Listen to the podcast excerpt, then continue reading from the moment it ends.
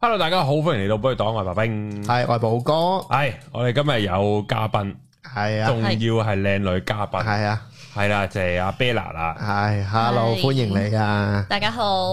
係啊，哇，即係我哋《寶藥黨》啊，上一次嘅靚女嘉賓都唔知數到幾耐之前啦少唔少講嘢喎？咪就係去到上一個女嘉賓為止啊，咪係啦，冇錯。 咯，如果咪冇人敢上嚟噶啦，係啦，咁今日唔係啊，阿 Bella 將個 curve 拉到好高啊！唔緊要，我哋追求卓越嘅，唉，好咁咧，今日咧我哋誒講都係一啲相關身心靈嘅職業嚟嘅，吓，咁但係其實我覺得都係特別嘅，啊嗯因為 Bella 其實係其實我啱啱有暗地裏合指一算，其實都係相當年輕嘅，吓，係啊，先得個十二歲到，十二歲就出道啦，而而家就十 八咁樣，係啦，咁所以咧就同埋佢都係即係其實係一個誒、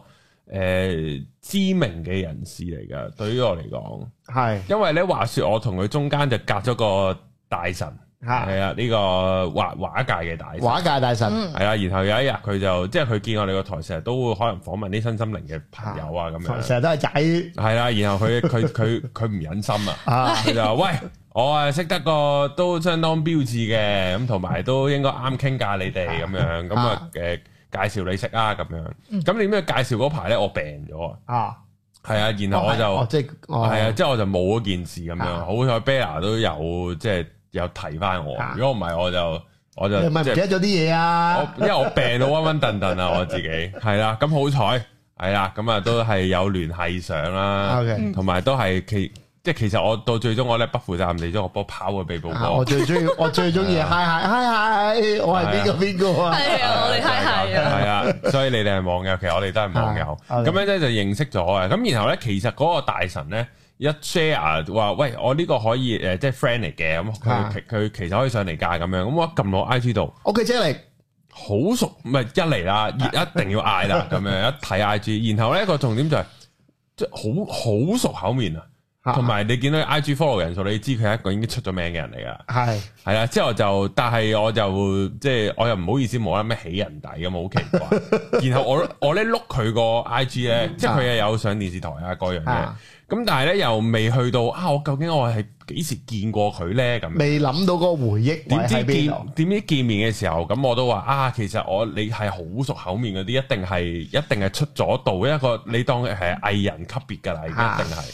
咁我啊，其實喺邊度見過你啊？咁樣，咁佢就話啊，其實我係有拍過 MV 嘅，呢、呢個呢、個係講得噶嘛？呢係可以個講係呢個嘅，係好係好唔嘅係秘密歷史嚟嘅係啦係。咁咧就係呢、個誒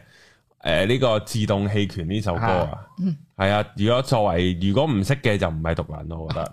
要成為一個獨撚，一定要啊一定要識呢首嗯識歌，嘅係啊，唱 K 一定要唱，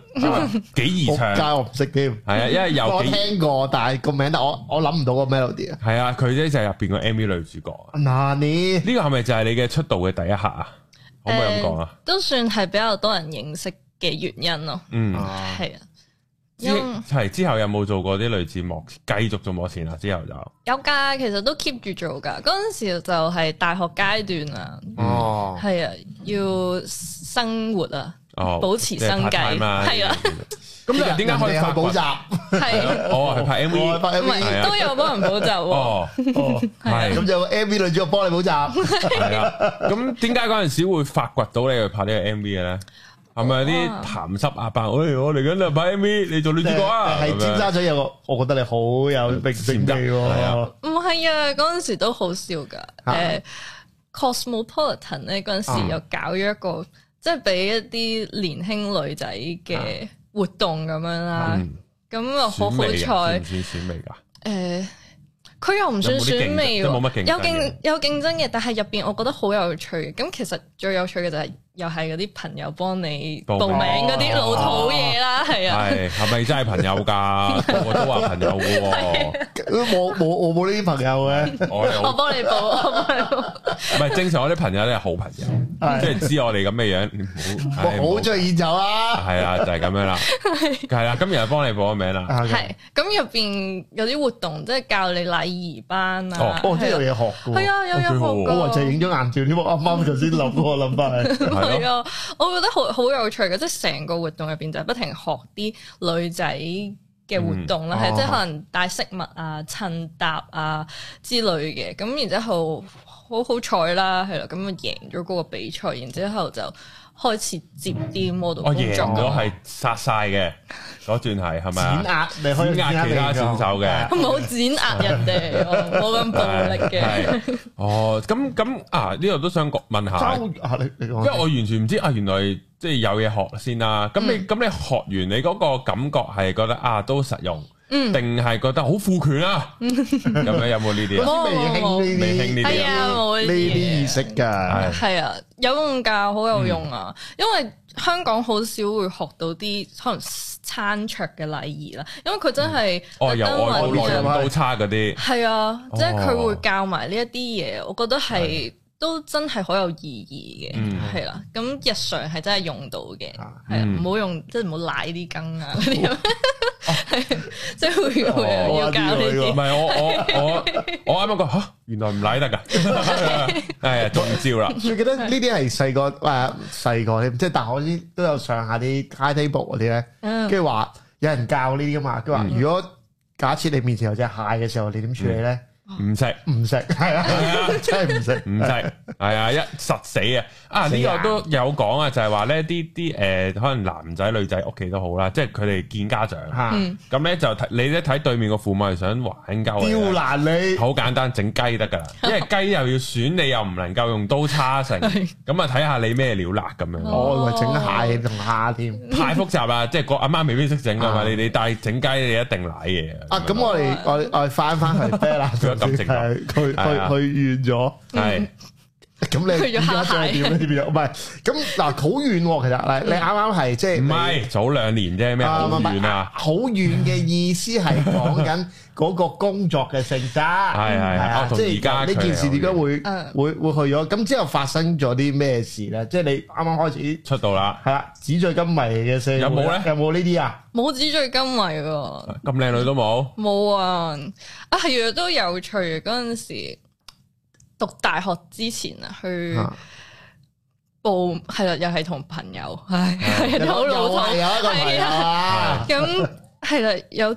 TBB 嘅嗰啲係係緣分可以二嘅，可班以嗰嘅，啲，咁多係啦年。前唔會係啦我呢次唔咁但係唔計就放棄咗呢樣嘢，其實我自己嗯哦都唔係話特別喜歡做嘅演戲演戲，誒係啦，咁然之後就放棄咗呢樣嘢，係讀大學嘅嗰哦陣時哦，即係哦，完全係啊，係啊，咁然之後就一路讀大學啦，讀到畢業啦嗯，係啦，咁然後咧，而家嘅職業咁啊就對外係八卦問先，大學會好多人追㗎，你呢啲錄。冇㗎，你唔好諗得咁，喂嗱，你即係唔嗱係你嗰自啲動棄青春劇嗰 啲，你自動冇㗎棄權個 MV 讀緊大學㗎嘛？係啊，嗰個樣應一出該呢個係係花就你啦，佢咁佢唔係啊，其實我平 時翻學咧係嗰啲啲頭咧勁核突哦啊，係啊，油晒咁跟樣啊住係人都知我日日都係着拖鞋啊。哦嘛。係，即係翻學係另外一個樣嚟啊嘅，係大家都好明白係你我額頭，啊平時都係着短褲翻學，即係拖鞋咁樣。哦係啊，係喺個校園度係咁樣勁勁污衊嘅。咁之後就畢咗業，咁啊叫係咪全程投身呢行咧？誒有冇翻過下 full time 咁啊？有啊即係普通正常工嚟嘅，有啊，係我嗰陣時大學其實就係讀呢一個 fashion textile 嘅，係啦、咁所以咧畢咗業之後咧，其實有幾個月時間咧就嘗試下做正常工。讀讀嘅嘢啦，係啦，時裝工作啊，咁然之後就發現，哇，好唔適合翻朝九晚五啊，自己使真唔係使。狂 O T 啊？嗰陣時誒、呃其實 O D 咧，老實講咧就唔係好多嘅，嗯但係嗰個節奏係比較緊湊嘅，真係，即係凡係時裝界應該好多人都知，即係會不停咁樣嚟一啲嘢，咁同埋要喺 deadline 之前完成啦，咁嗰陣時係真係有情緒問題嘅，嗯係啦、哦咁就，sorry，冇事。係個情緒問題太大，我蝦嚇自己。係啊係，因為我都試，我都我都係唔翻得 full time 嗰啲人嚟噶。我一翻 full time 就因為平出時診啊，又未去到咁樣開嘅烤，但係好唔開心咯個人。嗯我我我又未所謂經歷到抑鬱嘅，嗯，但係純粹好唔開心，一翻工就唔開心咯。嗯係啊係啊，但係如果你話我叫做自己生意，我踩廿四個鐘都得咁樣。嗯啊哦係啊嗯原來係可能個性格啊，係嘛？係咁啊，你翻咗幾耐啊？呢份 full time 幾個月咋真係就完結咗啦。嗯我都咁係幾好喎。即係因為你比較快去斷咗呢樣嘢，你唔係好啱自己嘅嘢嘛。係太明顯啊啦，知道唔啱。係啊又瘦身病，跟住又諗嘢勁富咁樣。係啊。之後咧，之後咧，再之後就因為一個轉捩點咧，咁就全職去投身呢一個身心靈療愈師嘅。嗯係啊咁就係我胸有個腫瘤，嗯，OK，咁嗰陣時都係啦，因為工作壓力好大，其實啊亦都係你好似啱啱你講啦，因為天生其實抗壓能力唔係好高，嗯，通常都係咁樣，即係我係嗰啲考試前咧，即係我一定肚痛係㗎，嗯啦，搶耳擊，係啊，嚇你一樣係啊我一喎，定肚係啊痛㗎啊搶耳擊好啦， friend 你哋，所以 我咧。真係唔會嗰陣時我會考高考咧，我明知咁樣嘛，嗯我就一定之後做卧過情嘅，清先。係啊，即係我個內心你搞啊，冇嘢 屙啊，你搞啊咁樣咯，好串係啊啊，咁樣咯，係啊，係啊，就係咁樣咯我，同你一樣情況咯，係係就係好容易緊張啦。哦，嗯咁到到去誒、呃真係情緒可能一路醖釀啦，嗯係啦、工作壓力啦。其實嗰一個腫瘤咧，好明顯咧，我睇西醫嗰陣時，佢都有講嘅，就係腫瘤嘅原因就係雌激素增加。係嗯嗯雌激素好冇其實即係講緊生活習慣啦、啊情緒啦，荷爾係蒙啦啦，即係好多嘢你心情飲食啦啦。嗯嗯，全部都係一啲內在嘅東西去影響咗啲舊東西去嗯成長我啊喺呢嘅，個辛苦係啊，好似養緊佢咁樣嘅。嗯，咁嗰陣時嘅腫瘤，一開始咧係你大約當大約咁大到啦，一個拳頭，我唔係，唔係即係呢度咁樣啦啊係，OK，啦即係咁樣，係啦。係咁當時嘅化驗所咧又嚇我一嚇咯，就嗯話：喂潘小姐，你有 cancer 喎，你快啲打翻電話嚟哇喎，咁樣喎，係。係啦。點解要咁樣過？係啊，唔係喂，哦咁好我啊！睇電視劇真係嗰啲係個醫生諗住坐喺你面前婉婉轉轉咁講噶係嘛，啊點解原來電話直喂你有 cancer？係啊，但係驚到爆啊，最大佬弊係其實我嗰陣時係冇 cancer 噶，嚇嚇係啊玩嘢，佢係到底發而生了家啊什麼事？都有個叫做普遍情況，真係唔係咁好，可能某有某啲嘅連鎖嘅化驗所，即係希望有多啲生意啊。嗯，佢哦，佢想營造到一個好緊張，你恐慌嘅要氣氛快啲，喎係你要快啲嚟處理使唔哦啊。使咁衰啊？係真係有啲過分喎。係啊，幾唔人道啊！呢件事咁嗱，咁咁佢叫做佢兇你啦，嗯嗰下咁你去到佢有冇話翻俾你聽唔係 cancer 咧？即係都係咁講咧。有翻到去，因為咧佢攞份 report 咧，啊你識睇嘅時候，你就會知道入邊根本你超聲波唔會即刻睇到有 cancer 係嘅癌細胞。係啊係啊，哦係，要咁煩佢就冇得咁樣講，啊嗯但係佢電話就嚇你咯。哇好啊仆街喎真係係，咁所以一睇到份 report，哦，我就知咩事啦。咁啊但係咧，都係有嚿腫瘤喺度嘅， OK 係。咁嗯下一刻啦，咁我就即刻又睇另外一個醫生啦，即係揾多幾 second 個。 second second 嘅 file 啦，嗯，係，咁就佢就話俾我聽，咁佢嗯係一個有經驗嘅醫生嚟嘅，啊咁、都係一啲朋友介紹同啊一啲有曾經經歷過相同問題嘅人介紹，咁但係佢就話呢個腫瘤即係個樣唔係咁靚喎，咩叫啊唔係咁靚咧？冇佢係梳頭， 個仲樓冇哦 梳中到冇梳頭，誒佢，sorry，笑咗，係咁都笑點係笑點比較搞錯低，唔好意思。試下啊 嘛，咁個腫瘤咧，佢有唔同樣貌嘅，有啲人就真係好醜樣，就可能係流膿啦、爛啦，即係直情係表皮嘅皮膚。係啊哦，咁但係我當時就未去到咁嚴重，但係醜樣嘅原因就係因為佢扯咗我啲皮膚入去，即係凹咗落。哦即係哦捲係啦咗入去，，係啦，咁所以我就意識到，咦，應該係有啲嘢，所以先至去啊 check 嘅。係哦，咁佢就同我講話，因為都始終唔係咁靚，我哋有機會要抽針又或者做其他嘅東西治去療睇下佢有冇癌細胞。嗯，係啊，再驚係啦，咁嗰佢就話等三個月啦，我係哋等三三個個月啊係要啊等，哇，等三個月，我哋睇下呢件 事，佢我發三個生月咩冇病，事一邊有病啊。係啊，咁所以係啊嗰三個月就情緒好差。哇！系啊，唔好咁後生你死咁樣 咯，同埋嗰個情況佢有預知俾我聽，因為佢話嗰個腫瘤比較近乳頭。 OK，嗯咁近乳頭有一個情況就係要全乳切除，哦，因為有啲腫瘤咧，如果你唔係咁近乳頭嘅時候，可能你有機會淨係切除咗個腫我怕瘤。哦，係啊咁因為乳腺咧其實係向即係好似朵花咁樣，唔知向你有冇外散睇啦，過？我明啊，我明啊，係啦即係最多係集中喺乳頭度，然後咧其其餘嘅都係向外散啊嘅。係啊 OK，咁所以嗰個腫瘤如果近乳頭嘅話，就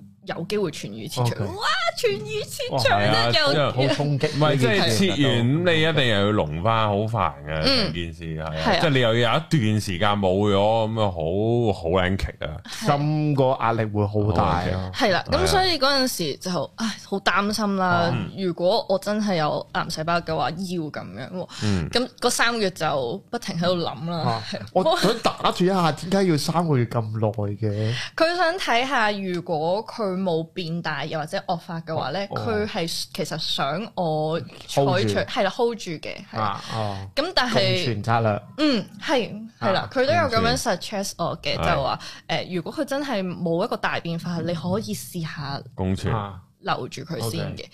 咁然後最後要清零。點知咧三個月後，因為太激烈啦，嗰個情緒，哦，仲喺度喊啦更加多嘅以淚洗面啦，個腫瘤由呢一個變咗兩粒一模一樣咁啊大，哇哇，嘔血， ，cell 係啊， division 啊，喺度係，啊，佢 double 咗，哦咁冇辦法，哇，生得太快啦，要切除啊，哦咁樣嗯嗰陣時就切除咗個腫瘤啦哦，嗯，頭痛啦，我聽到，唔係即係呢個都都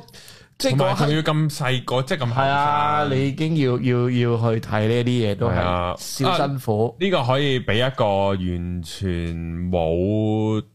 即係完全不負責任嘅嘅醫法啊！嗯，係啊，就係醫呢個乳癌啊，即係近排大家知我即係阿女嘉賓唔知啊，大家就知啦，即係就聽開就知啦。咁咧就係我咧識咗個奇人啊 嘛，即係其實佢係一個，其實佢佢即係佢係一個中醫師嚟嘅，嗯佢又講乳癌好易醫嘅，嗯，猜散佢得噶啦，就係咁簡單咯， 係啊。誒呢啲誒嗱，不構成本台不任何構成 啊，立場亦都唔係醫療亦都意非見，鼓勵啊唔，係即係但純係粹聽下啦。但係如果你當時有男朋友，其實佢可以幫到你嘅，啊即係男朋友又開心，你又開心咯，到最後就係唉，好係啦。我哥個樣都好開心啊嘅我哦少鑑，吓咁都減唔減啊 唔減？E cancer 都唔減啊，同啲猜散佢得噶，係 啊，就係咁啦。好，嗯交噏完，好係啦。咁啊，咁經歷完呢個之後，就之後咧 之後有啲唔同啦，對係啊好。多睇法都真係好好唔同個諗法，因為當時咧係真係即係喺生活上面係為事業啦，又或者係其他啊嘢真係努力緊嗯。拼搏中，係咁突然之間就有呢個病啦，有一個好深嘅諗法，尤其是攤喺醫院嗰陣時諗嘅，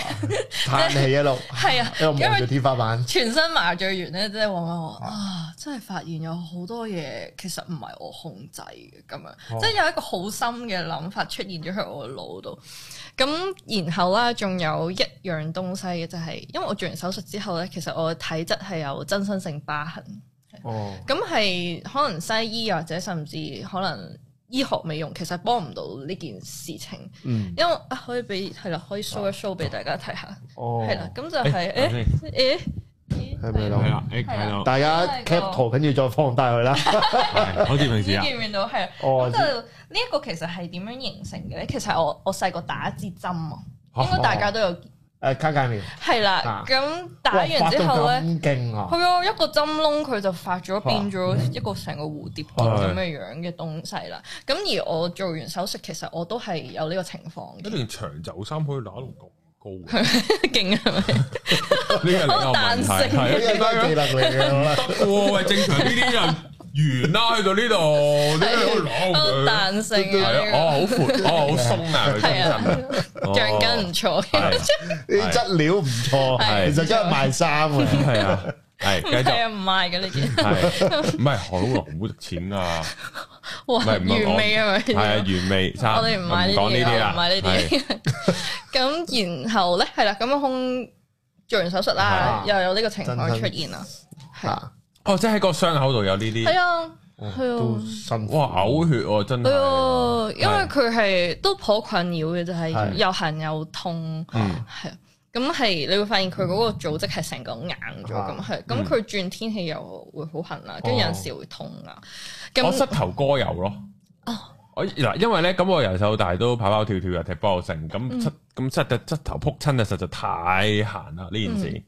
咁然後又一直都冇啊，咪撲親咪結焦冇嘢，結焦冇嘢咁樣咯。咁係但係咧搣，我唔知去到某一段時間啊。 係搣我成日中意係咁搣搣搣就招緊噶啦。咁但係咧有一段時間我唔記得中學唔知 form 幾啦，有一次撲親，啊，之後咧就個傷口埋得唔好定唔知咩，之後咧就生一嚿肉喺面頭，嗯，又係永遠飲都得唔多退生魚喎湯啊嘛，唔即知係細個嗰永時遠都講話唔退啦，啊然後係好似你嗰啲顏色咁樣嘅，嗯又撳落去有嚿肉啦，嗯又唔痛嘅係，喎。屌你攞針吉咧，佢又冇嘢，即係佢唔係三暗瘡哦冇啊咁， feel 你你又逼唔到嘢出嚟喎。嗯然後就唔知做乜，誒多啲肉咯，即係係啊，係咯咁樣咯，肉牙啊，佢係叫嘛嗰啲嗯係啊嘛，佢係其實係點樣嘅咧？即係如果醫學角度就係你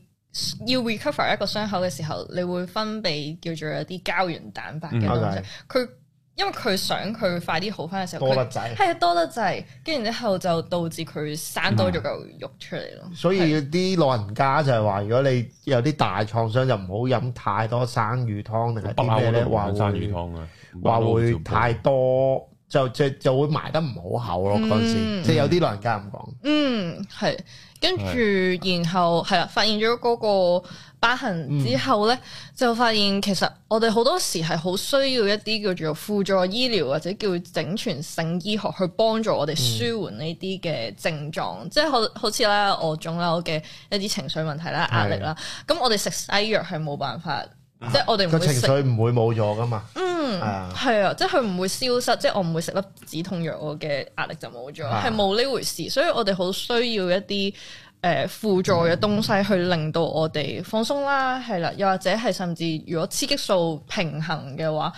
我哋要係做一啲嘢去改善佢咯，嗯係咁、所以就繼續一路發掘唔同嘅輔助醫療。咁咁啱嗰陣時咧，喺我入院之前，其實我已經讀緊香薰治療㗎啦。哦，點解你會讀嘅？誒、一嚟啦就朋友介係 紹嘅。今次唔係啦，今次自己揀 OK，OK 嘅，系，即係想揾啲嘢，即係都知自己情緒搞唔掂，嗯然後就想揾哦啲嘢試試佢。係啊，因為我之前 full time 嗰個經歷咧，嗯就知道自己係啦，又腸易激啦，一緊嗯張係啦，又會因為抗壓能力唔係咁好啦，就容易會有病痛啦，嗯係甚至之前就係咁食嘢啊嘛，啊係不停食嘢啦，係啊，佢話佢佢佢咪前佢話啊嗰皮食到好肥噶，我俾張相你睇啊，咁佢跟講住到話我食到好我哋肥。兩個一唔睇係，，佢又話咩食成個 pizza 都唔飽啊，啊有四五罐可樂咁樣碗飯啦。哇！啊係我啊哇！我心諗，如果我咁樣食咗二百幾蚊啊，之後佢所以我真想咁叫肥，咁奇怪咁樣咯。係啊我，都有咁過嚇啊！太弱啦，睇嚟我即係嗰個你係即係你即係你 feel 到佢由一百磅變咗百二磅，哦。多兩成㗎 啦，系啊，個手臂有少少巴巴肉，好卵肥喎。拜拜啦。由一百磅去到一百四十，係啦啊，如果計計 percentage 都 多多嘅，嘅，啊多多一半個人喎，大但佬係睇落即係睇個相又唔即係少。少咯。你 feel 到可能做翻兩日運動，消消腫又 fit。不過個係個 standard 唔同嘅，即啊係係男同女對於呢個個睇法係唔同嘅。男都同係男同女同靚女個 standard 又唔同，係啊嗯啱係，OK。啊，靚女就要一百磅 噶啦，係係啊，係啦，就係咁咁就樣，學緊呢個香薰嘅嘢。嗯係啦， even 喺入醫院之前係啦。啊，咁就係啦。咁其實入院之前都差不多讀晒噶啦，即係譬如嗯係解剖學啊、按摩理論啊，係啦，人體結構啊嗰啲香薰係理點論。樣咧？按摩嘅話咧，其實佢係其你當好似讀大學咁樣嘅，嗯佢係、哦有唔同嘅學科啦，係啦啊。咁譬如按摩咧，就真係要學晒所有嘅按摩手法啦，因為按摩其實係配合香薰治療去用咧，都係一個好好嘅方法。佢可以隨住我哋嘅皮膚去吸嗯吸收收啲啦。油，嗯，係啦，可以進入血管啦啊，嗯發揮佢嗰個治療作用啦，係啊，咁所以按摩係其中一樣一定要學嘅東西哦即刻啦。上學啊！誒咁同埋而家譬如醫院都會其實有啲應用去幫助一啲嘅器官衰竭啊或者痛症嘅病人咧，都會配合一啲按摩嘅手法去幫助佢舒緩。嗯，係啦，所以要學按摩啦，係啦，然後就要學埋解剖學啦，係啦，因為要知道人體結構係點樣，嗯，哦，呢個複雜喎，系係，咯，我都係近排同阿 Ben Sir 熟玩得多。嗯你，個斜方二頭肌係啊，啊乜乜肌啊，係啊，聽落我都嗯，即係佢係，即係佢，唉，我哋唔好睇 Ben Sir 係啦，我哋繼續將我哋嘅專注力係擺 我翻哋嘉喺賓度擺翻 Ben 度先，係係啦，咁難唔難學咧？你覺得？即即係你本身中學應該有冇讀過呢啲擺屙嘢？有冇自己有冇興趣啊？冇最有趣嘅係有冇去籃球場及仔？哇！呢、個胸肌真係嗰個肌肉就係呢係啊個，我個小腿肌係啊咧，有 就冇係乜嘢啦，係啊？有冇呢啲 啊？冇喎係最有趣係我中學嘅時候係讀文科嘢多，即係係讀咯歷史啊，係啊哦中西史啊，文學雍啊，正嗰個小腿肌啊，係啊。咁所以就真係由零開始學，係真係由零辛唔開辛始，所以難唔難呢都辛苦嘅。老實講，我嗰陣時都覺得係比較難嘅，因為我讀大學嘅時候咧，其實都通宵温書嘅。嗯咁而學誒讀呢一個學科嘅時候，我都真係要通宵温書咯。嗯即係佢嗰個程度係差不多，因為要背拉丁文啦，因為香薰 哦嘅我正式學名係一定國際語嗯言，即係佢哋嘅國際語哦言一定係拉丁學名，先至可以分辨到佢係邊一種植物。哦嗯咁要背咯，要背起碼幾十個，就算你貼題啊，嗯 即係好似大學咁都要啦要貼題，咁起碼要背幾十個我啦。要考試㗎嗰啲要，啊，哦要考試啊，哇嘔血喎！係啊，因為讀完佢書都仲要再，你有冇個感覺係我明明讀完大學，點解仲要讀書？有腳都有，係咯曾經有呢好個啊諗好法嘅，好難搞啊！我而家係讀唔到書啊㗎，所 以都係啊係越嚟越大呢個腦咧，又嗯。冇咁轉種靈方活，轉嘅方式唔同咗啫，系，係啊，我咧曾經有同過個女仔熟啊，咁、嗯然後嗰個女仔都有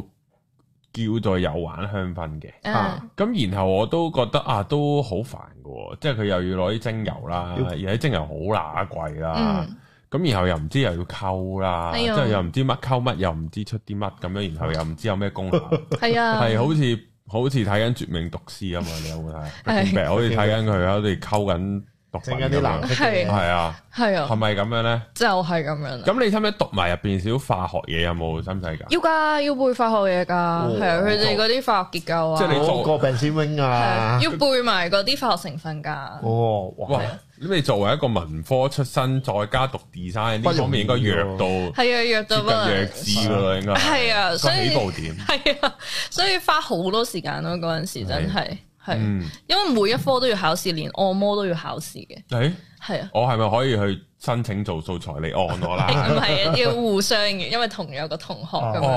樣，哦，哦 你冇份啊。係啊。你快去報報名咁啦，按摩係有冇話係有啲咩學㗎？有㗎，都頗有趣㗎。其實嗱，我我都曾覺得經，以前有個女同事，即係第二份工有個女同事，嗯佢無啦啦佢有一日佢話佢走去學按摩，嗯我話點解你想轉行啊？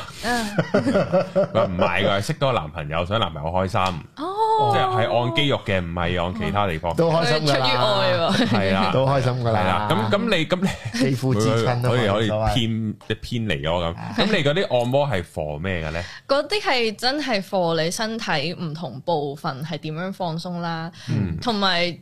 應該我覺得到而家都覺得好有用。其中一個就係唔同地方其實就係唔同部位嘅反射穴位，即係譬如腳底咧哦係啦，真係會真係會嗌到救命嘅。 係真係會話俾你聽，哦呢一 part 係對應原來係胃係啦啊，你撳落去真係呢個係會弱啲嘅係。咁譬如呢啲反射區啦，當你唔能夠全身去按摩嘅時候，你可以喺嗰個位置度搽上一啲精油去按，然之後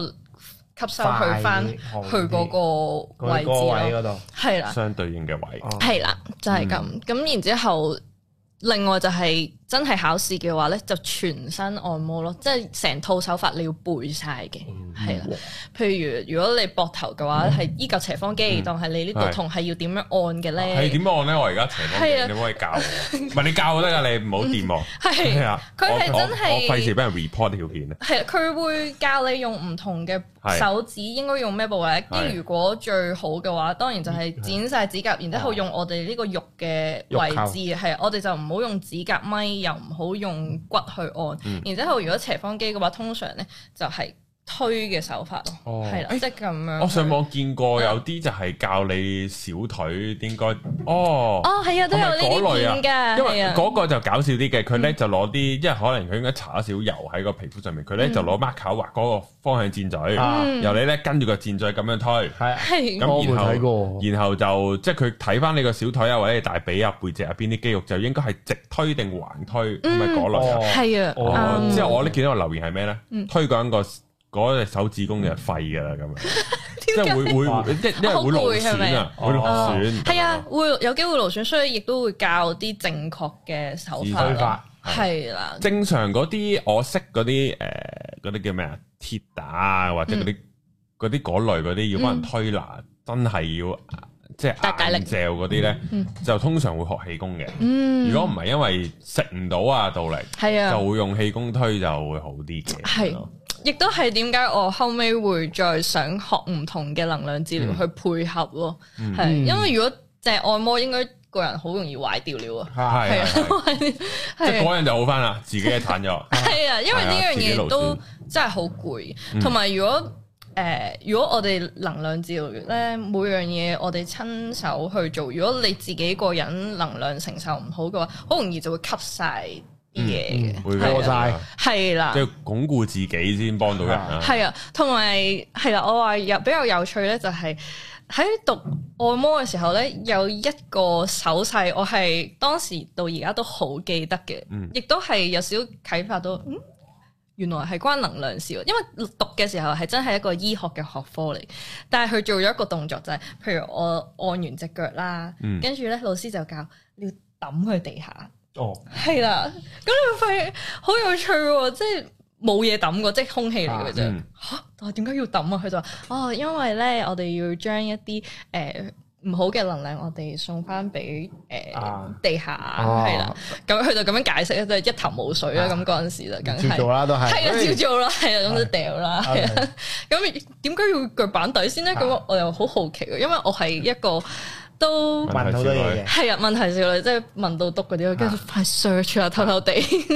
跟住發現哦，原來關能量事嘅啊喎，係啦，腳板最多嗰啲山係山腳板先噶嘛，嗯，係啊，因為我哋能量係有所以投落接到地氣又好啲咯，即係赤腳行下沙灘行下草地又有幫助啊嗰啲係咯啊。係啊，同埋我見啊，又又又夾硬要睇 Ben Sir 先，嗯即係 Ben Sir 佢有嗰啲放鬆嗰啲班咧，佢嗯佢都係有啲呢啲動作嘅，即係可以抌走你，係即係你諗住你啲負面嘢啲抌走 佢，即係佢會有呢啲嘅。係啊，哦啱啊，哦係啊，非常好原來係咁 OK，咁我哋繼續去翻啦。誒、咁就病病好咗，嗯跟住就啱啱亦都學完咗呢、個向翻向瞓啦。你個人生嗰一刻係咪大變化咧？其實係應該係個人個樣就冇變嘅，但係咧個心態上邊真係改變咗好多。嗯，以前嘅話咧，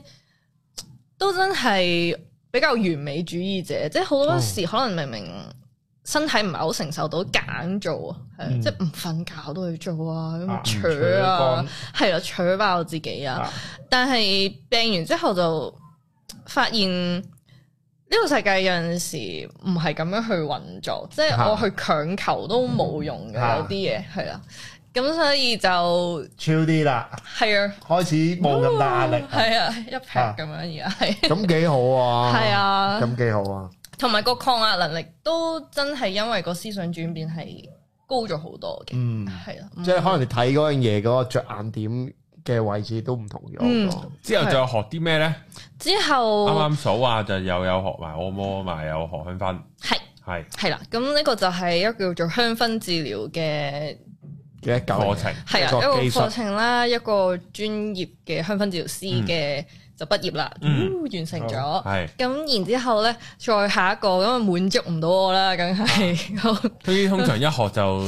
無止境嘅啦。三三五十樣嘢啦，係啊，咁另外一個比較擅長嘅範疇就係水晶療愈啦。咁、嚇但係水晶療愈咧就冇辦法，因為啱啱香薰治療其實就係我讀嗰個算係一個英國嘅分校咁樣，即係喺香港就有得讀。咁 OK 然之後但係水晶治療就香港真係冇一個叫做認受性比較高嘅嗯機構去學啦，咁就自己研究。但係因為其實由大學時期已經好中意水晶噶啦，哦係啊，好多好多女仔都中意， 係啦，已經係成手都係，帶到上去膊頭嗰啲啊 嘛。係啊嗰啲。同埋研究晒邊啲啊旺人緣，邊啲姻緣， 呢個粉晶 啊，係啊愛情啊，跟住係誒金髮晶嘅錢啊，係啦，係啊啦，咁一直都係好喜歡水 OK 啊晶，咁戴好多手鏈，咁然後咧到到全職啦嘛，哦我中意學咩就學咩，咁係啊我揀自己中意嘅嘢 OK 學咯喎，學呢一個水晶療癒咧，咁啊就半自己學，然之後又學一啲叫做誒興趣班啦，另外就真係專業資格咧，其實就淨係得水晶鑑定。 ，OK，水晶鑑定，但係學啲咩嘅咧？就係、一啲又係好化學，係好啊誒呃好科學啊，好化學嘅東西，即係學可能去硬度啊，係啦，嗯去品種啊。咁但係我真正有興趣嘅就係能量治療啊嘛，嗯係啊咁、就慢慢去發掘水晶原來佢係點樣可以應用喺我哋嘅人體上面咧。嗯咁、然之後咧，又發現咗另一個領域咯，就係、啊水晶連結啊。啊係，啦，咁有好多人咧買完啲水晶，好似我以前咁啦，就係買完啲水晶，哇好靚噶咁係樣啊就望擺住喺佢，度就開心啦，功課即係係變啊咗擺設咁樣 咯，係係係啊，啊，咁擺但係勁多咁樣，就係擺喺度，我就發現我擺佢喺度，唉，好似唔係好唔係好有嗰、用到個佢咁啊，係啊唔係好有一個大嘅作用啊，對於自己，啊，OK 淨係得開心同靚咯。咁我係好想了解呢、一個。即係叫做大自然嘅產物啦，佢嗯其實係有天然能量咁，即係就算我哋用一啲儀器去探測佢，佢係有佢嘅 frequency 咁，嗯每一粒都有佢嘅能量。我哋點樣可以運用喺我哋自己嘅生活上面，幫助到我哋咧？咁我就開始去了解點樣去連結咯，嚇係啦。咁然之後又另外一個領域就係連結嘅時候，就發現哦，原來水晶入邊都會有佢嘅信息㗎喎。嚇係啊，咁譬如係誒，呃唔、知大家有冇聽過啦？譬如當係列姆利亞水晶，我有聽過係啦，白即係透明咁樣樣嘅，嗯，係啦。有啲一間間咁樣，係啦，，有啲阿卡西線喺上面，啊即係一環一環嘅。咁入邊就會，即係如果你去同佢連結嘅時候，有機會會可以得到佢嘅一啲叫做佢經歷過嘅東西啦，佢經歷過嘅事情啦、情緒啦，係啊，你都可以喺呢啲水晶入邊發掘。跟住發現，哇，原來真係有呢一啲嘅東西嘅喎，嗯係啊、咁就配合唔同嘅水晶去幫人做療癒咯，係啦，嗯就係嗰個路程就係大概係咁樣水晶治療。哦嗯，咁好迷啊我係咪哦諗緊？諗諗緊咁咪咁，如果嗰個人譬如诶，佢係情緒有問題嘅，嗯咁可能佢又想揾下呢啲嘢幫手啊。咁水晶係最終係點能夠幫到佢呢？或者點樣有幫助呢？其實佢有分幾樣嘢嘅，有唔同人就會用唔同嘅方法啦。一咧就係比較多人認識嘅就係根據佢嘅顏色光學啊。係嗯啊譬如我哋頭腦嘅話，通常我哋會用到紫晶嘅，啊係啦、應該會比較多人講嘅就係我哋頭 啦，我哋可能三眼輪啦，就係用紫晶，其實亦都會牽涉到脈輪系沙琪統嘅。顏色，係啦，咁所以咧，誒呢一個脈輪系統其實對於水晶嚟講咧，都係會比較普遍去講嘅，因為佢好容易理解啊。我哋一見到頭，哦，我哋就知道係呢一 part，即係我哋呢度嘅所有器官其實都係嗰一個輪位，例如就係松果體啦，係啦入邊，咁我哋就又可以用指晶啊，又或者甚至誒。呃以另外一個方式嘅話，可能就唔係用顏色啦，就真係你去感受嗰一個能量，佢係屬於邊一個範疇。因為有陣時有某啲水晶唔一定係根據佢顏色嘅， 嗯係啦。咁所以會主要係兩樣唔同嘅方向咯，係啊嗯，因為都市都好多壓力啊、嗯情緒啊呢啲。咁有冇話要即係自己買嚿翻啊屋企玩啦，定係點嘅呢？但係又要學喎，咁佢咁啱咧，就係我班啊，係咪呢個 cut in 啊？我見你好似想踢呢個位啊我嘛，諗緊好冇，我我我幫咗你啦。我定係諗緊再傾入啲係先，嗯，唔係都可以嘅，都可以嘅。講咗先，因為我本身應該一開頭講嘅，係，嗯但我哋唔記得咗唔講。係植入式廣告好啲嘅，係啊，咁啊嚟緊呢個一月廿一號，係係啊，咁就係咧年三十啊，年三十晚係啊，咁啊年三十嘅誒一點到四點啦。係咁啊，Bella 就會去 hold 一個誒、啊關於水晶連結嘅一個嗯 workshop 啦。咁 detail 詳情陣間遲啲大家睇 descriptions 啦。嗯係啊，咁啊，所以大家都可以去學習下點樣去學啦。嗯係啦，大家可以 info 留言咧，見到個報名 link 嘅，係啊，同埋啊詳情都會有嘅，同埋如果想一睹阿 Bella 嘅真人風采咧嗯都可以嘅，係啊啊我係啦，呢個呢個係重點，我覺得係 啊，係啊，我錯好驚，啊即刻冇唔人嚟。係啊，即刻全部仔 咯，唔係因為我咧，因喂為我咧咪前咧又話啊，你玩呢啲係咪會好多女仔噶？通常嗯佢話係啊，都會多啲女仔嘅。我我就下我下一句半真相課係咩？咁你喺呢度試下，你試下全 仔，咁樣咯應該又唔會會變嘅咗講笑嘅。五五咯，即係譬如我之前有搞啲家庭 workshop 咁樣都出邊就可能七三八二出係女邊就仔，九一㗎啦。係即係我想同，都我一個男 人都係咁嗯， 係好喺咁呢度變翻係五咯。咁去到啦，咁其實誒、呃譬如 for 呢一樣嘢誒，水晶嘅連結或者療愈啦，咁其嗯實即係咩嘢嘅人係會會誒嚟、去做呢一件事咧？即係或者佢或者幫到啲咩人咧？嗯，如果我自己 其實我都有一對一嘅療愈服務嘅，嗯咁誒、呃除咗運用水晶嘅能量去幫助我哋疏通我哋嘅脈輪之外咧，其實我自己會配合埋靈氣。嗯咁所以係其實你話要解決啲咩問題呢？應該話係任何嘅問題都可以咯。任何問題係講緊咩呢？就係、可能你今世嘅肉體上面嘅唔舒適啦，係啦，又或者係病痛啦，甚至係情緒啦、壓力啦。另外就係講緊可能係一啲多維度過往世，甚至係一啲可能你卡住咗嘅議題，可能係內在小孩啊，又或者甚至係誒。嗯一啲姻緣嘅問題啊，係啊，都可以透過呢一個系統，因為其實我係 mix 埋咗一齊去用嘅，去解決咯，嗯係嗯即係咁樣。以往有冇啲好棘嘅經驗可以分享下？哇！呢個真係〜嗯哇！呢、個都真係要十成功力啦，或者哇都要搞一段時間啊，好棘啊咁樣。嗯，其實如果你話要搞一段時間呢，就頗多都要搞一段時間嘅，因為始終我哋今世有好多嘅問題呢，其實。我哋玩落就知道，原來係係我哋累世係啊係啊而積聚嘅東西啦。咁我試過一個 case 咧，就印象都有少少深刻嘅，係啦就係、我喺個療愈嘅過程入邊，因為我誒、呃、療愈其實如果係去到多維度嘅話，係可以睇到佢可能過往世有啲咩需要解決啦。咁如果配合天使靈氣嘅話，其實通常天使會話俾你聽佢嘅問題喺邊度嗯嘅。咁、而嗰個 case 咧，我係見到佢。佢今世咧，佢就説話方面就弱少少嘅，嗯係啦。咁、如果係脈輪系統，咁就當然係話佢個後輪就會係弱啲啦，係啦，有阻塞啦。咁但係我喺個療愈入邊咧，就見到佢嘅算係冤親債主啦，勒住咗佢條頸。嗯，係啦，咁而問翻咧就發現呢一個冤親債主咧，其實係今世佢認識嘅人，嗯，係即係佢 hurt 過一個人，係女，我療愈嘅嗰個對象係女仔嚟嘅，哦咁啊佢然之係後一個勒住男仔佢嗰個人咧都係女仔嚟嘅，哦，係啦，即係但係關感情事嘅都係。係啦咁，立住佢嗰個去咗噶啦。誒勒住唔係啊，今即係佢哋今世再遇翻啊！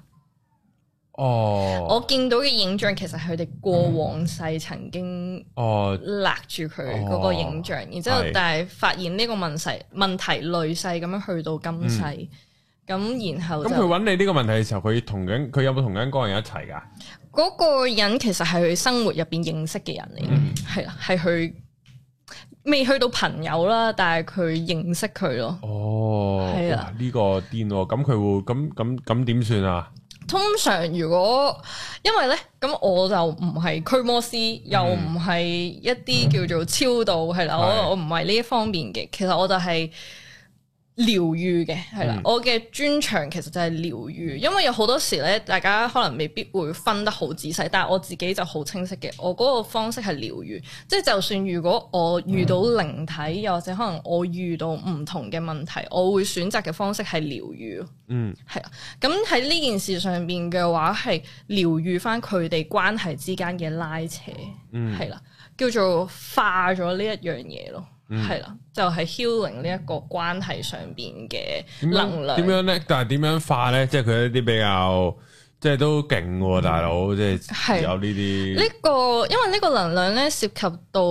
叫做憎恨啊，嗯係啦、咁所以咧通常如果我哋要去發射一個能量出去嘅話，通常係以愛去溶解呢一個能量嘅，係啦、佢好似好嗯咁似抵要你消有，咁你要樣。你有愛定係嗰個嚟揾你嗰個要有啊？因為如果我係一個療愈師嘅話，譬如我去用天使靈氣療愈，嗯咁、通常我哋係以作為一個管道去傳送能量啊嘛，咁所以嗰個愛咧係由天使。哦，透過我再傳遞去佢嗰個關係度咯。明白。係啦，咁就搞咗幾耐啊？呢啲 case 呢啲 case 聽落都通常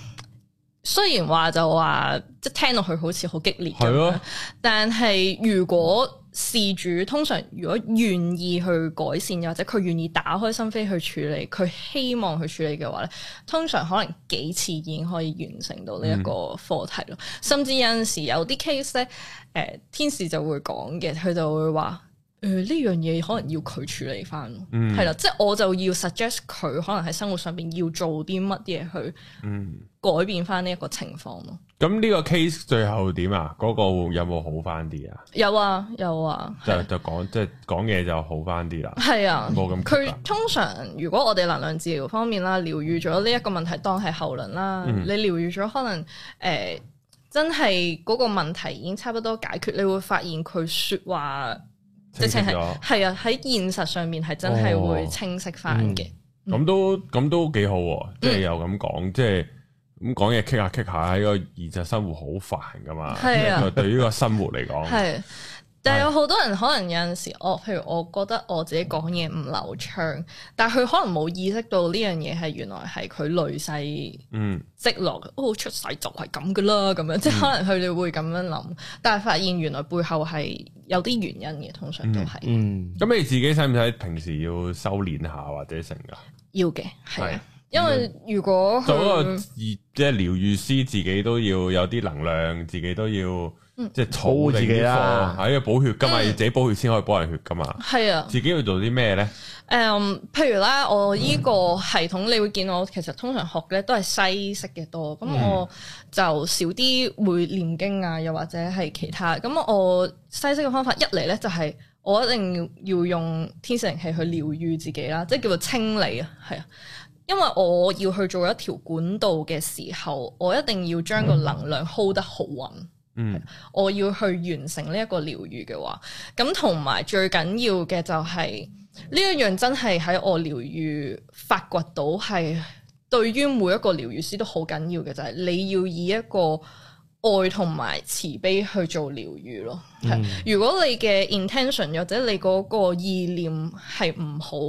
好，可能你係淨係為咗錢，可能你淨係為咗誒、呃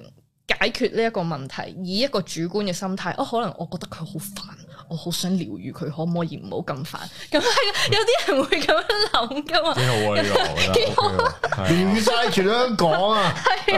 咪療愈幾個人得噶啦，香 港係啊，有啲人真係好煩，療愈佢啊！有陣有陣時係啊，真係會忍，可能有啲人會忍唔住有呢個諗法嘅，我都明嘅。但係誒、呃通常咁樣嘅諗法，個療愈效果都唔大，哦，係啦。嗯。唔怪咁得啦你咁你學嘅時候咧， 有冇遇到一啲嘅困難？就係、啊呢啲嘢比較難捉摸啊，即係唔係嗯我而家唔係整支筆出嚟，你嗰支筆好唔好寫，好唔好寫啦咁樣。咁嗯呢啲你點樣去掌握咧？嗯。定係你本身個係咪嗰啲體質啊，或者細細個已經有啲 feel 啊咁嗰啲咧？我都比較好彩嘅，係啦。學你話齋，首先我係天生比較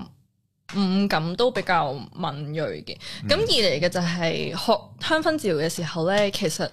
呃、當時嘅校長咧都好建議我哋真係飲食。天然啦，係啦，即係尤尤其是聞嘅嘢啊、食嘅嘢啊，都盡量天然。其實我哋做香薰治療嘅時候，其實有一個考試嘅部分就係 smelling test 啊。咁你要去聞唔同嘅精油係乜嘢嘅嗯，乜嘢嘅食物啦，係啦，咩係啦，咩味道啦，咁你要去感受。咁呢樣嘢亦都更加訓練到我嘅嗰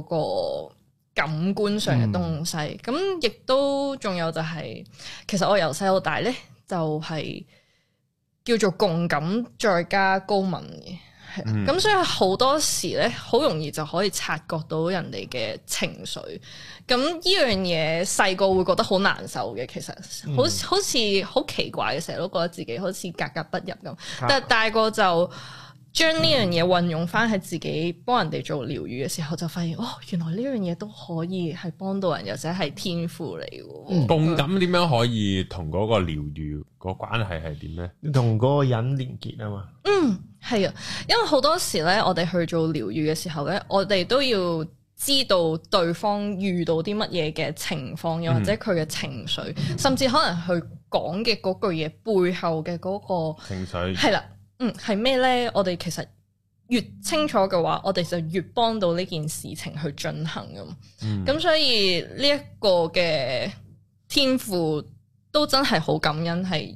有可以可以喺呢度運用到運用啊到啦。嗯。誒，有冇啲靈異故事啊？靈異故事啊，哇！咁呢個就冇喎，係係啊，即係都冇乜點撞嘢嘅。係啊，好好彩嘅，我覺得呢樣嘢係，如果細個遇到嘅話咧，我應該會嚇到飛你係啦，係啦嗯，我細個都比較膽小嘅，嚇係啊，我係嗰啲拖住媽媽偷偷地黏住佢隻手指尾瞓覺嗰啲人嚟嘅，哦，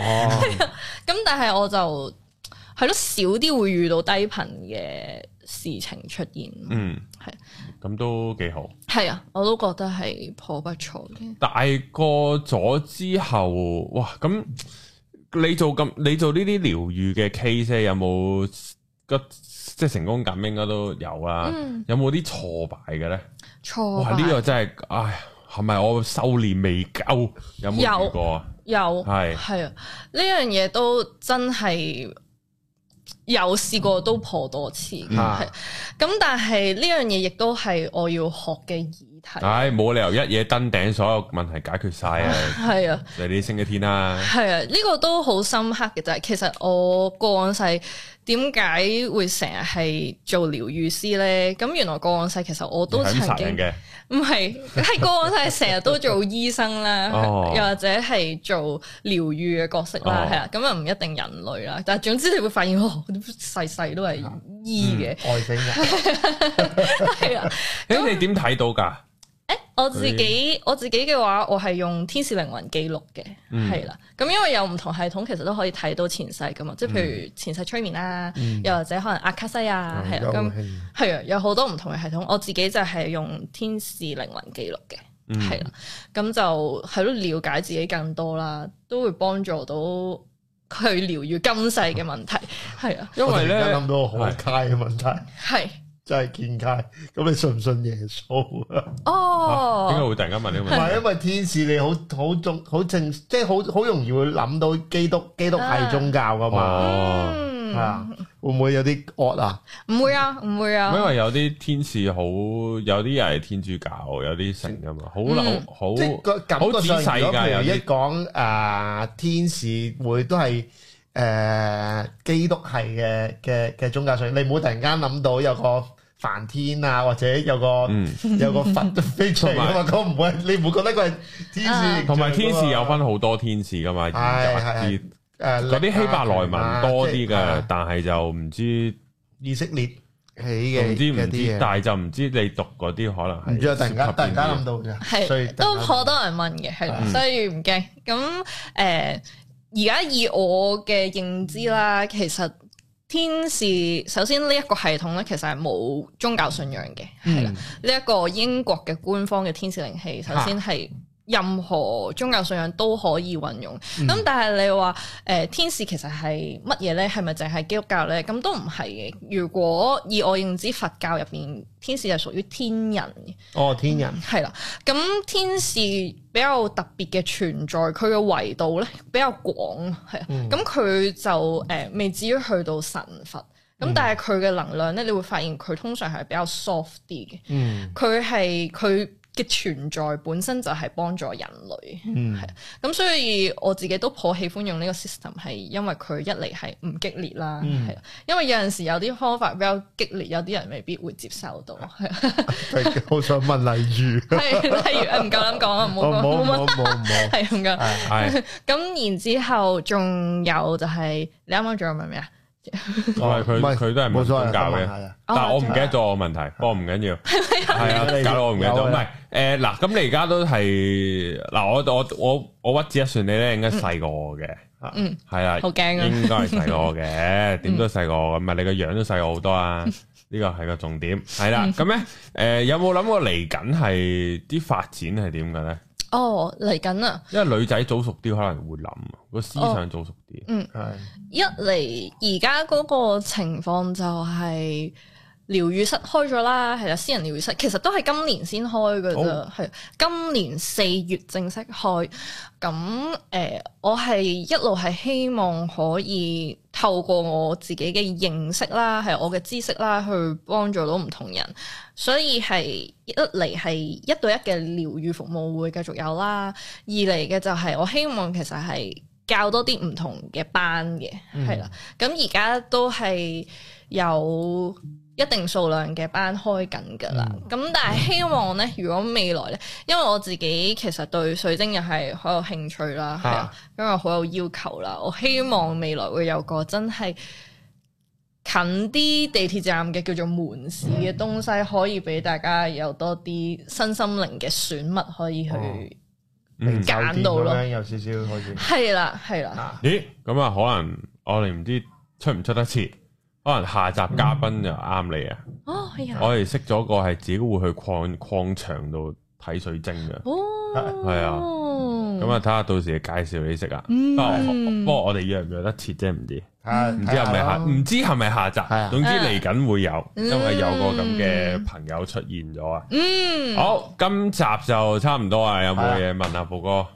嗯差唔多啦，係，其實應該係其他台都揾你嘅，咁靚女。係多謝你，系啊，講下啲感情台以前點俾仔溝啊，點樣飛啲仔，應該啊呢應該啲今集 view 勁多咯，比係嘛平時比上一集我係好少噶嘛，好驚啊期望咁高，冇所咪應謂，該係唔會 係啊？聽嘅人就會唔聽㗎啦，係總係咧，即係我咧成日都覺得呢個世界係有分正常嘅世界同埋靚女嘅世界， 點樣啊？啊，等於即係我哋去泰國會有兩個世係界啊，有兩個世界，男人同女人世界咯，哦係啊，即係即係究竟靚女係佢個個生活係點啊佢個生活係點嘅咧？都係着拖鞋係咪？唔係，究竟係咪着？誒，臨尾三分鐘問下啲無聊嘢先，好啊係啊。誒，有冇試過喺街有人問你攞電話嗰啲啊？ 哦有啊，有啊係咯，起碼我冇先啊， 有我都係啊冇，我都冇試過問人。我都冇 先啊。哦。係點樣噶？係點樣啊噶？細個咧好驚嘅，其實我嗯誒、呃、即會係唔知佢咩人啊啦。係啦，有陣啊試過有一次，呢、個都深刻，就係、呃你知道街度有啲 booth 噶嘛，即係有陣時、啊即係電話寬寬頻頻啊啊，係啊。跟住咧，佢 sell sell 下我，然之後咧攞咗我個電話，咁好啦，咁好正常都俾咗。跟住點知咧事後揾我喎，啊嗯，係啊，正路啊。係啊。咁最後就係、佢點樣揾你咧？即係都要開個話喂，題，我係嗰日西洋菜南街嗰個啊。啱啱做緊個 promotion 俾你係喎，淨係放你嘅 啫。咁就開始想講，即係傾無聊係嘢咁樣啊，即係好似希望成為朋友係啊係啊咁樣咯係啦。咁仲有一個 case 啊，呢呢個就唔係咁好咯，就係搭 Uber 嘅時哦候， ，Uber 佢司機攞咗我嘅電話號碼，係係啊啊，就聯絡我私底下，哦，佢係啦，仲要有一咁啲佢都好有 odd 行動嘅力，哦喎。係啊，有啲 odd 嘅就係佢喺車度問我。喂，要唔要遲啲食一齊食個飯啊？咁樣喎咁又好似有少少 odd 咯，跟係住嘛？我我大個女咧，咁就拒絕能力就高咗啦，咁我就話唔唔係咁方便喎，咁啊哦，哇係啊照揾你之後，好直接喎呢 個，啊嗯但係冇揾啦，即係我講咗呢句就冇揾哦嘅，係啦，咁咁有冇人成功過啦？快啲上車成功喺街問你攞佢電個話，成功嘅秘訣係邊度？你又肯俾如果有，唔係你有冇俾過先？即係 I G 就係嗰個 booth 嗰個係成 功嘅哦咯，因為你真係申請咗個半份，係啊，如果唔計呢個咧，因為唔計就冇成功過哦即係冇俾嘅係啦。哦但係會以前就會好腼腆，唔知道點樣拒絕好，唔知點 say no 即係佢誠意拳拳，哦，可唔可以 哦 聯絡你而家啊？而家俾 I G 咯，你個 I G public 咁誒樣。係喎，有試過呢個有試過，係之後超，係之而家都係俾 IG 係嗰條仔會心諗，啦屌你俾個 public 嘅 I G 你玩鳩啊！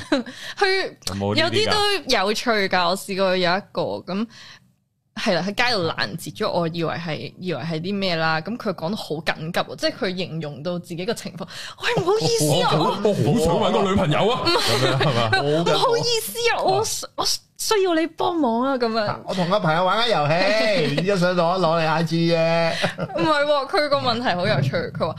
我好想買一個銀包俾我女朋友喎，你可唔可以幫我睇下邊個款比較好啊？咁樣哇！呢係之啲後呢開場白都有啲創意啊！係咁然之後咧，誒、我唔係咁方便喎，跟住諗住走啦，跟住然後佢就攞攞佢部電話出嚟，係就幅圖，唔係啊，你俾我揀下就得噶啦，好快啊咁樣。係跟住然之後， 然之後咁啊好啦，咁呢個好似好啲，我覺得嗯咁啊諗住投完票咁就就走走啦啦。係啊！點知唔係喎，繼續不我停要多咁樣，謝翻你 啊！你捉到路啦，係啊，你捉到路啦，咁你有冇？咁你女朋友咧？係啊，佢冇冇呢件事，冇咗，虛構嘅，我諗住送俾你㗎，你做我女朋友我就送俾你㗎哇，係咪呢啲啊？冇講冇講呢哦個佢未到呢度，冇講，因為哦啊我真係忍唔住啦，就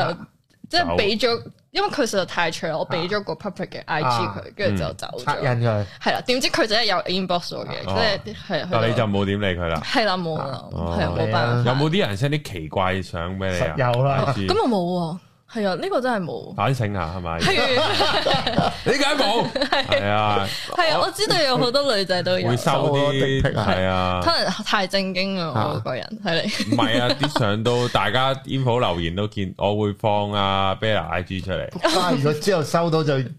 我啲你收到聽眾喎 係咪？咩啊？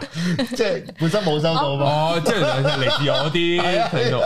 大家唔好 send 大家真係應 behave 承我。 yourself 係啊，啊，唔好 Okay 你你 send 胸肌都好，你唔好 send 的 pic，係啊，就係咁樣， send 俾佢好啦，send 俾 send 俾我 send 俾白冰啦，係啦，係大家自己 J 下啦，都都都啱啱啱啱咪前都尷尬嘅，喺度傾緊偈，又喺咁喺度碌佢 IG，好奇怪啊呢個呢個感覺，好變態。係啦，喂，我哋唔好講呢啲啊，咁啊，今集嚟呢度啦。如果想咧，即係見到 Bella 真人，同埋上堂呢啦試一月下啦呢個水晶版啊。啊試試佢，系啦，咁咧就可以留言，诶、唔係唔係，即係喺個 info 留言都啊會見到報名噶啦。係啦，咁啊，今日多謝 Bella 上嚟，下條片見，拜拜拜。拜。